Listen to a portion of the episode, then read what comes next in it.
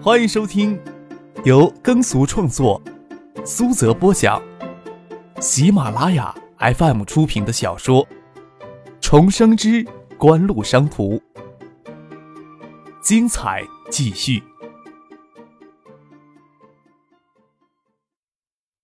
第七十二集。江黛儿手捂着光洁如玉的额头，说道。早上听到高速路上发生车祸，蛮吓人的。幸好你们没有事。晚上请你们吃饭，就算给你们压惊。热情的挽着许思的胳膊，一点没有察觉出许思的不自然来。的确，刚刚经历过车祸后险后还生，情绪上的任何不自然，江黛儿只怕在心里都预先替他做好了解释。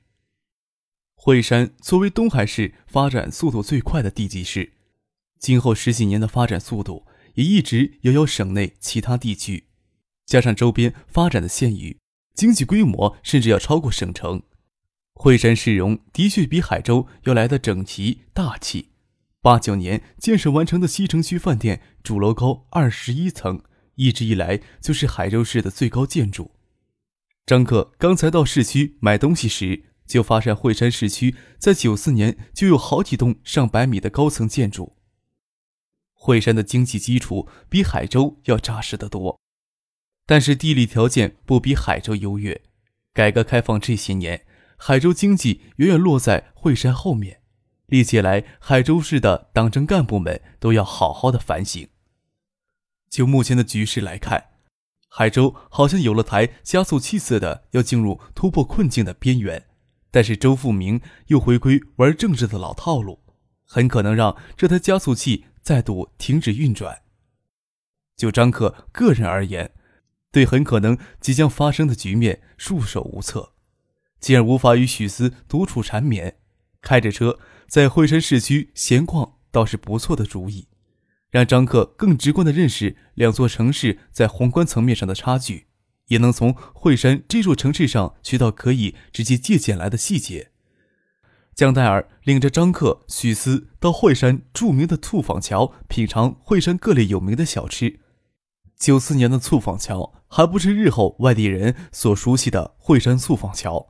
张克虽然不清楚惠山市政府具体几时会对醋坊桥旧城区进行改造，但就惠山市三倍于海州市地方财政收入来说，应该不会太久。此时的醋坊桥依旧是惠山重要的商贸区，拥有几百家各类商店，也可以品尝各类惠山小吃的摊点。即便在惠山著名的景点元始天尊像前，也充满着商品气息与喧嚣的叫卖声。临晚的时候，雨雪停了，空气里污浊不堪，但是张克却看到很多可以借鉴的细节出来。车子停在停车场里。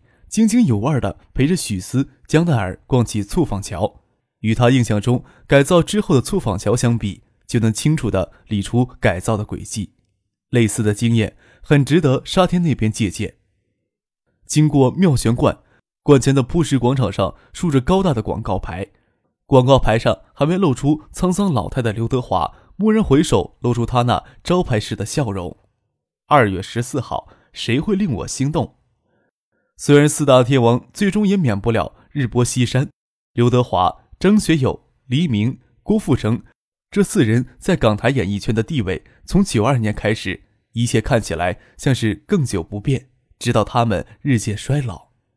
刘德华是四大天王中成名最早的一位，甚至在许多人心目中，他是成功艺人的完美典范。他劳动模范一样的工作狂精神，让同行与媒体都赞叹不已。九四年就在国内拥有极其可观的追随者。江黛尔见张可眯着眼睛看广场上的广告牌，镭射灯光照射下，刘德华蓦然回首的招牌式笑容，对少女最有杀伤力。江黛尔忍不住兴奋地说：“刘德华要在惠山开演唱会，还选在二月十四号那天呢。”开演唱会？张克侧头看着颇为兴奋的江黛尔，没想到他也是追星族人。哪里能看得出刘德华要在惠山开演唱会？我们海州也竖着这样的广告牌呢。难道刘德华同时要在两个地方开演唱会？不仅惠山、海州、华东地区主要地级市街头都竖起同样的广告牌，揭示二月十四日会有一个惊喜等着大家。可能是巡回演出吧。江奈儿可不是轻易就失望的人。张克轻轻的一笑，得，就让他一直期待着吧。等到二月十四号，广告牌上的刘德华就会转过身来，告诉他最终的答案。爱立信 GH 三九八令我心动。这不过是张克给盛兴设计爱立信 GH 三九八推广方案里的一例广告。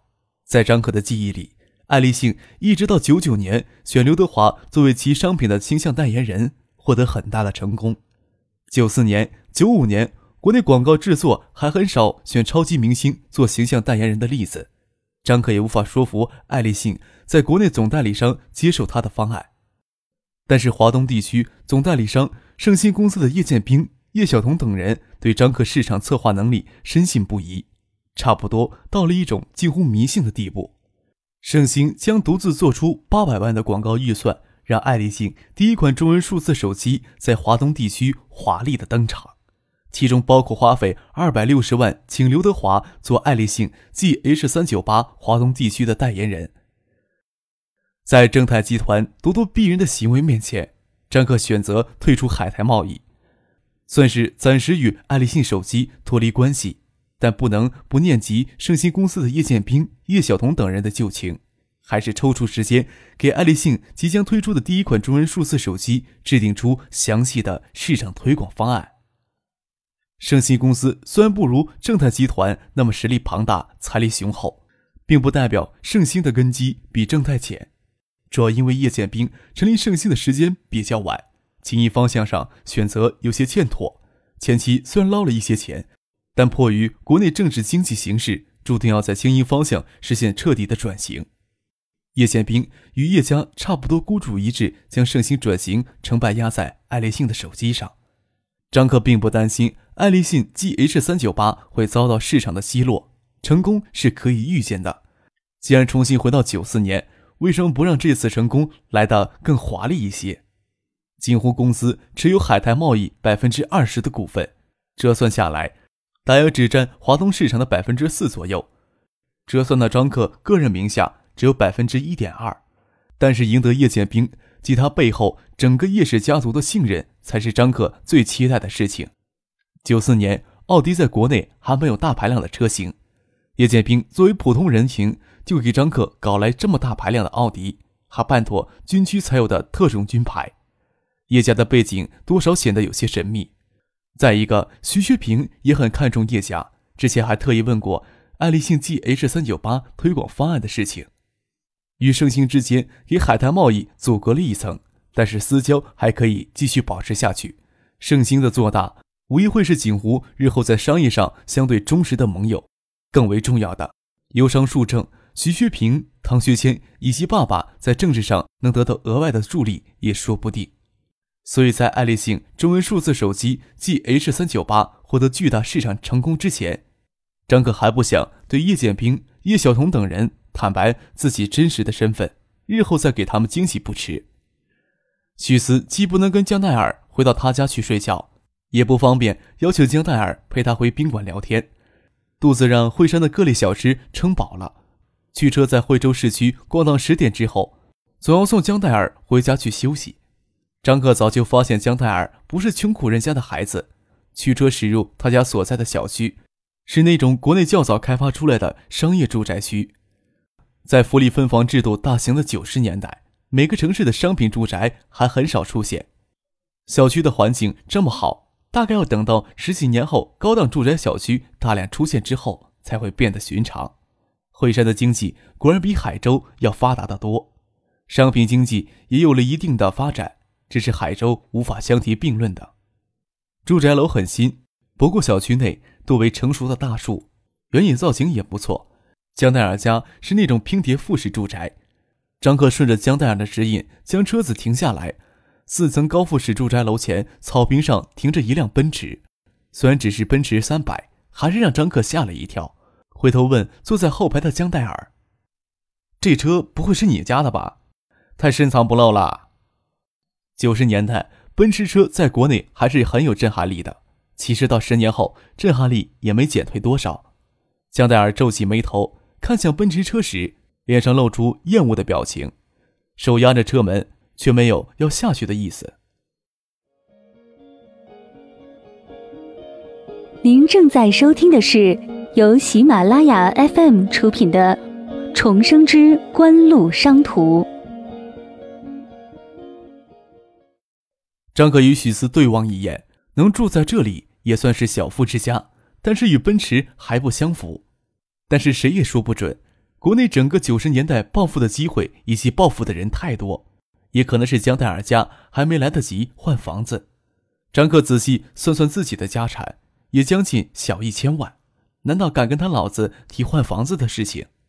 但是江黛儿脸上复杂的表情暴露出太多的内容，这车不是他家的，开车的人是一个令他非常厌恶的人，此时还在他的家里。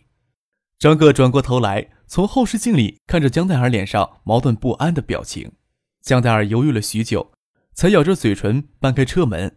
他刚下车，楼梯间里传出脚步走动的声音。江黛儿慌忙的又拉开车门，钻进车里。这种复式住宅楼前底层是车库，楼前有台阶，直接连到一层的楼梯间。江黛儿他家就住在一二层。有脚步声响起，转眼间就看见有人推开楼梯间的防盗门。一对中年妇女陪着一个衣冠楚楚的青年走了出来，他们看见江黛儿钻进车子里，中年妇女开口喊住他：“戴儿。”江黛儿万般无奈的下了车，低声喊着：“爸妈。”你知道今天叶红过来，怎么还出去玩这么晚才回来？中年妇女抱怨着，眼睛往福特车这边瞅，虽然不比奔驰那么耀眼，好歹也算不错的车。他们是什么人？张克只把车窗开了一道缝，方便他看外面，可不习惯让别人观察他。原来江黛儿说明天跟他们去省城，再去海州，只是为了躲开站在台阶上那个叫叶红的青年。那青年一甩的白色白西服、白皮鞋，头发抹了很多发膏，在昏黄的路灯下反出白亮光。他手插在裤腰带里，眼睛歪看着福特车，有些不屑。这两天雨雪不断，加上昨天的车祸，福特车虽然没遭损，但是沾上了很多泥垢、泥点子，卖相极差。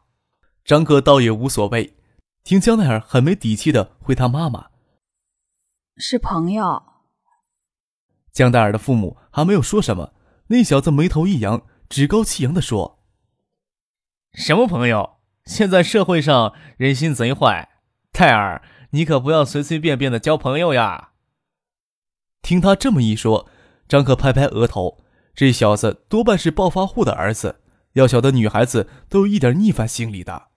江泰尔咬着嘴唇，不高兴地说：“是我大学里的同学，谁随随便便交朋友了？”江泰尔拙劣的谎言自然骗不过他父母。他父亲很有涵养的手环抱着胸部说话。他妈妈说道：“怎么不请你同学到家里坐坐？”张克按下车窗，笑着对江黛儿的妈妈说：“时间不早了，就不麻烦伯母沏茶了。”没有下车，看了那青年一眼，心想：“还有那种浑身上下散发出让人厌恶气质的人。”张克失礼的举动让江黛儿的父母有些不高兴，怎么说要下车打声招呼，他们却没有想到张可正跟许思情浓意密。可不想在惠山莫名其妙的说一个莫名其妙的情敌，隔着车窗算是打招呼了。让张克失策的是，当他明俊的脸从车窗露出来，就惹得那个叫叶红的青年十分不快。他皱着眉头对江黛尔说：“戴尔，你怎么交这么小白脸朋友？”张克听得出他的语气多少有些气急败坏。这小子长得也算一表人才，但是见不得别人比他更帅。张克扭过头来，笑着问许思：“我像小白脸吗？”许思抿着嘴笑，手捏着他的腰肉，不让他乱说话，跟张克发生关系，让他今天有些怕见外人。不跟江黛尔的父母打声招呼，又十分失礼，推开车门，对江黛尔的父母说：“伯父、伯母好，我妹妹跟黛尔是同学，我们本想从惠山开车去省城。”赶上高速路关闭，我们只能暂时留在惠山，没有先过来拜年，有些失礼了。张克见许思像小媳妇儿一样下车解释，无奈的笑了笑，跟着下了车，站在一边不说话。哦，你就是许巍的姐姐，你跟你妹妹长得很像啊。江黛儿父母经常去东海大学看望他女儿，认识许巍。张克就觉得许思跟许巍有很大的差异。许思娇柔百媚，顾盼间就有万种风情；而许巍性格就是坚毅多了，利落大方，却少了一些柔美。自许思下车，叶红就看傻了眼。虽然江黛儿也称得上绝色，终究少了一分春风难解的风情。许思把张可往自己身边拉近一些。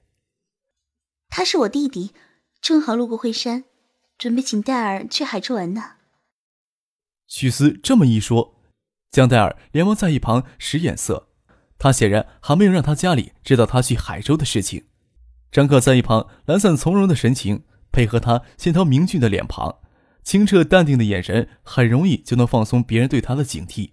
更何况一旁的许思娇柔艳美，除了女人对他生出嫉妒心。大概不会产生其他的恶感。江黛儿的母亲虽然知道女儿要瞒着自己去海州玩，倒也没有生气，只是犹豫着。许巍在学校里看着不像家境太好的孩子。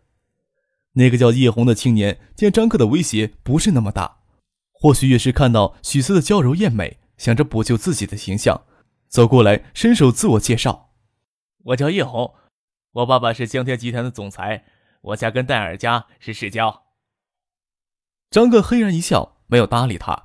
所谓的江天集团也没有听说过。惠山市成功的民营企业不少，江天集团或许就是其中一家，但是也没有到如雷贯耳的地步。原来是富家子弟，不过涵养差了些。江黛儿的父母眉头都皱了起来。离开江黛儿家，回到宾馆，张克在车上都禁不住要胡思乱想。倒是许思有些扭捏不安，越进房门，这种感觉越是强烈。脸颊渗血一般的绯红，就像冬天澄净天空中的晚霞，烧遍他的全身。要不要喝点什么？张克反手将房门反锁上，进门就有小的酒柜，但是只摆着一些饮料。许思摇摇头，人要往房间里躲，却给张克抓住手。下午那瓶红酒还有剩下，张克将酒液倒进晶莹剔透的玻璃高脚杯里，轻轻抿了一口，递给许思，味道没有变。你喝喝看。许思接过酒杯，将酒杯转了一个角度，可以转过张克嘴唇碰过的地方，喝了一口酒。张克抢过酒杯，伸出舌头在酒杯沿上舔了一圈，再递给许思。恶心。许思咯咯的笑了起来，将酒杯放到茶几上，伸手要去扯张克的耳朵，却让张克一把抓住。张克拿起酒杯，在看许思那双动人心魄的眼睛时。那处已经起了水雾。张克与许思拥坐在沙发上，一人一口将酒杯里的红酒喝了下去。张克倒是想跟许思玩渡酒的游戏，奈何许思拉不下脸来，死活不肯。张克拥着许思到房间里，紧紧地压着动人的娇躯，动手想剥许思的衣服。许思拿手缠着他，不让他瞎动。张克放开手，捧着脸问他：“要不要先洗澡？”许思双手颤颤巍巍的搂过张克的脖子，倔强的说：“不要，我就这样睡，衣服也不脱。”见张克撩起他的外套，忙说：“外套也不脱。”终究是没有坚持，但是让张克剥出外套，就迅速钻进被窝里，不让张克继续有动作。没想到比第一次还麻烦，张克跟着钻进被窝，倒是在被窝里。让许四感觉到被子的遮掩，温顺的给张克搂进怀里。张克倒是没有享受过剥许思的衣服会有这么大的成就感，已经忘记这种感觉了。总感觉对方的衣服脱得比自己还要迅速，反反复复让两人的意识、理智在云雨中崩溃。张克感觉有些口渴，拿来水瓶给两人倒水。已经是凌晨三点了。张克混迹情场这么多年，从来对自己没这么满意过。许思倚着床头，享受狂风暴雨后的温馨与宁静。这时候才感觉身体刚才经历的那些狂乱后还有些不适，双脚交叠的挪了挪。张可见许思的身子还在被子里蠕动，将水杯递给他。怎么了？还不是你，这么疯。许思娇嗔道，声音柔腻如春季绵绵的私语。快进来，不要着凉了。张可将水喝掉，没有急着上床，反而走到窗前，将窗帘拉开，打开一扇窗户，让冰冷的寒气窜进来，冲击他赤裸的身体。你真疯了！许思赶忙抱着被子过来，将张可与自己一起裹住。冻着怎么办？能拥有你这样完美的女人，我还是忍不住怀疑自己在做梦。吹吹冷风，说不定会醒过来。许思痴迷的看着张可清澈透亮的眼睛，伸手抚摸着张可的下巴，有胡茬子存在的刺痒，火热的娇躯贴着张可肌理弹实的躯干。怎么会是做梦呢？我要做你的女人呢？怎么会是梦呢？感觉室外的冷空气凛冽的吹拂着脸颊，情欲退却，但是内心的柔情却更加的浓郁。想着上天造人时将男人女人分开，真是残忍。为什么恨不得钻到他的身体里去？